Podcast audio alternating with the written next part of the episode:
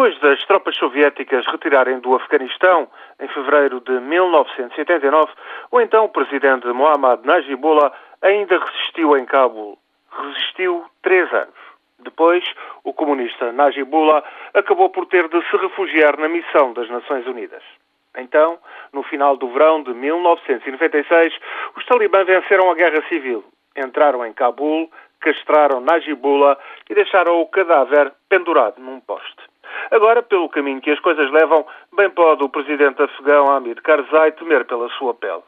Com o final do inverno, os combates vão aumentar de intensidade e a posição do contingente internacional é cada vez mais precária.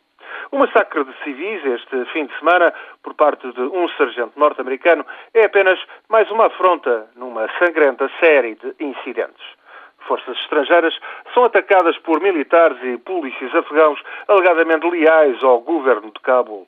Guerrilhas talibã reivindicam vingança por operações em que norte-americanos ou outros infiéis matam civis ou ofendem a religião e os costumes com a guerra perdida, os Estados Unidos apontam 2014 como data para a retirada dos seus 19 mil militares e também dos demais 50 mil efetivos estrangeiros, entre eles duas centenas de portugueses destacados para o Afeganistão.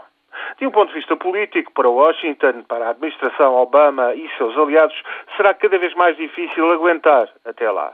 Tudo conspira para um desastre e, a agravar o panorama, um eventual ataque militar israelita ao Irão destabilizará as regiões ocidentais do Afeganistão.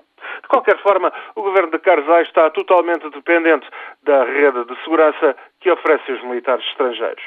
À medida que estes se tornam cada vez mais odiados, o destino do presidente e dos seus começa a lembrar os dias do fim de 1989, como Najibullah. Uma retirada das tropas estrangeiras guerra civil generalizada e grande avanço dos talibã, primeiro nas províncias do Sul e do Leste, e depois o futuro a Deus pertence. Karzai, dependente de aliados infiéis que o desprezam e a quem ele despreza, Karzai, odiado por talibã e demais senhores da guerra, tem razões para temer o pior.